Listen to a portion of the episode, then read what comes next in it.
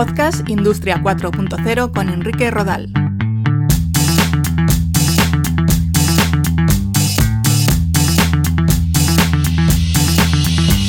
¿Qué tal? ¿Cómo estáis? Gracias por escuchar un nuevo episodio de Podcast Industria 4.0. Ya sabéis que estamos en la web www.podcastindustria40.com y en nuestros perfiles en Twitter, Facebook, LinkedIn, YouTube, Apple Podcasts, Spotify, Evox o Google Podcasts. Hoy os quiero hablar del grado de implantación de la Industria 4.0 en nuestro entorno. Comenzamos.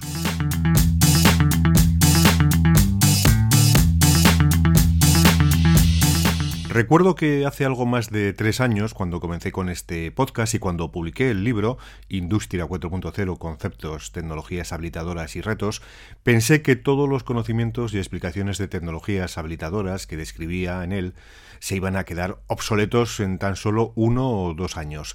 Hemos escuchado el mensaje de que las tecnologías evolucionan a una velocidad de vértigo y que se quedan obsoletas en el plazo de pocos años. Bueno, pues la verdad es que nada más lejos de la realidad.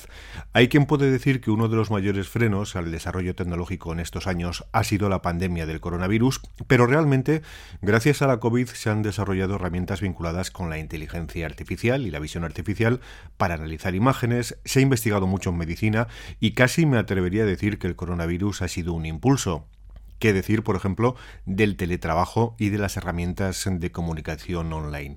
El caso es que tres años después, tres años después de la puesta en marcha de este podcast y de la publicación del libro, las tecnologías siguen siendo las que eran Sí que constato una mayor importancia de usos de la inteligencia artificial vinculada a la analítica avanzada de datos, a la creación de gemelos digitales, al mantenimiento predictivo de máquinas y de forma especial a soluciones de inteligencia artificial para detectar anomalías en la fabricación o cuantificar personas en plantas de producción o en las calles.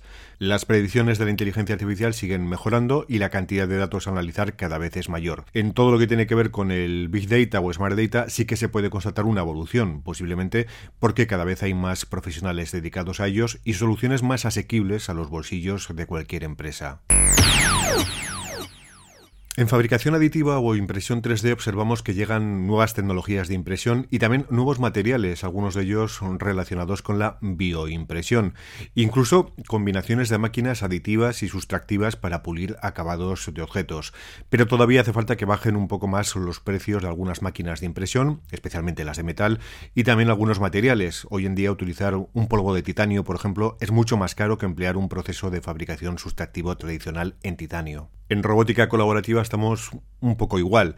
La tecnología está ahí, pero lo interesante es encontrar procesos de interacción entre robots y trabajadores humanos que realmente sean colaborativos. También se apunta a la ligereza y movilidad de estos robots como elementos determinantes para dinamizar las líneas de producción, intercambiando sus posiciones y sus labores de una forma sencilla. Al final, si de lo que se trata es que el robot se acaba de detectar la presencia humana para detener su actividad, se pueden implantar sensores y sistemas de visión artificial en un robot industrial tradicional para, para conseguirlo. Otro ámbito tecnológico es todo lo que tiene que ver con la realidad virtual, la realidad aumentada y la realidad mixta. Ahí sí se perciben mejoras en cuanto a la experiencia inmersiva de los dispositivos más recientes y también en lo que se refiere a los precios de estos dispositivos. Hay que decir que se vislumbra más futuro gracias a todo lo que tiene que ver con el metaverso, el famoso metaverso, que al final será una especie de Internet 3D en el que harán falta visores inmersivos para disfrutar de la experiencia. De todas formas, todavía faltarán unos años para que explote realmente el metaverso.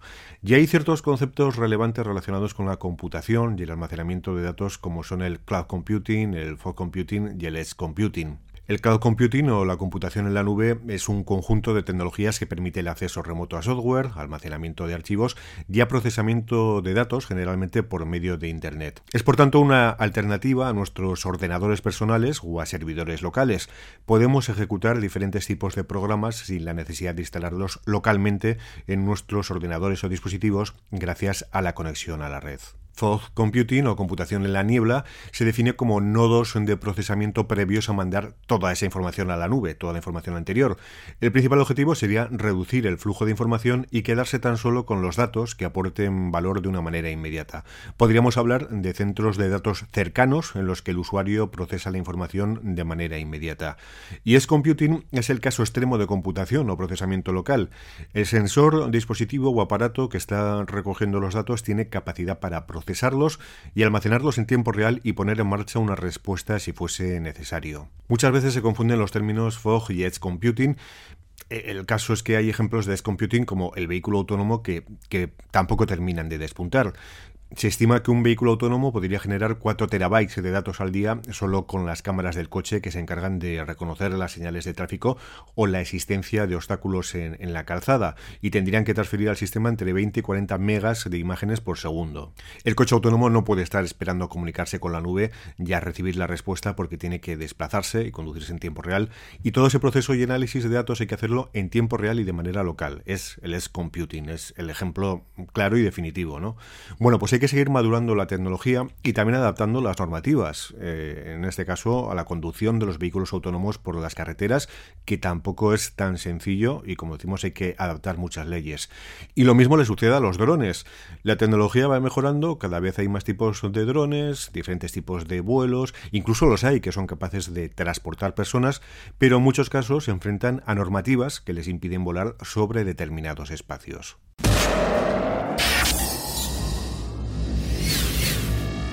La computación cuántica también es una tecnología que está sobre la mesa, mientras que ya existe software cuántico con capacidad para analizar millones de datos al segundo y sacar conclusiones en tiempo breve, algo que es imposible para los sistemas de computación tradicionales.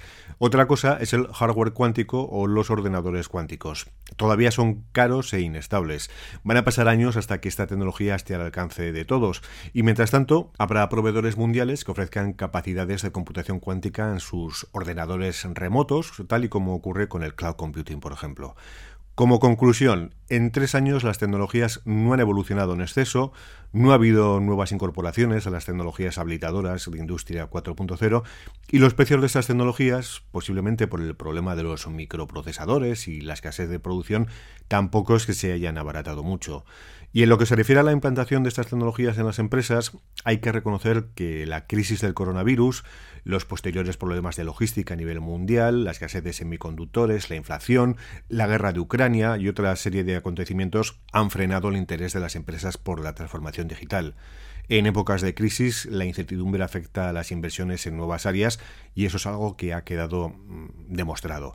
La transformación digital sigue siendo un importante reto en las pequeñas y medianas empresas cuya ambición ahora mismo es subsistir, así de claro.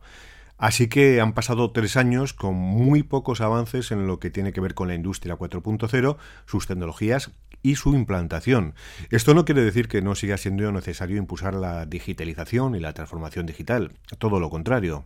Lo que quiere decir es que en los últimos tres años nos hemos visto en el centro de la tormenta perfecta y que ha llegado el momento de volver a impulsar todas las iniciativas vinculadas con la industria 4.0 y la transformación digital, especialmente en las compañías más pequeñas que necesitan de soluciones para mejorar su productividad, sus beneficios y las condiciones de trabajo de sus empleados y empleadas.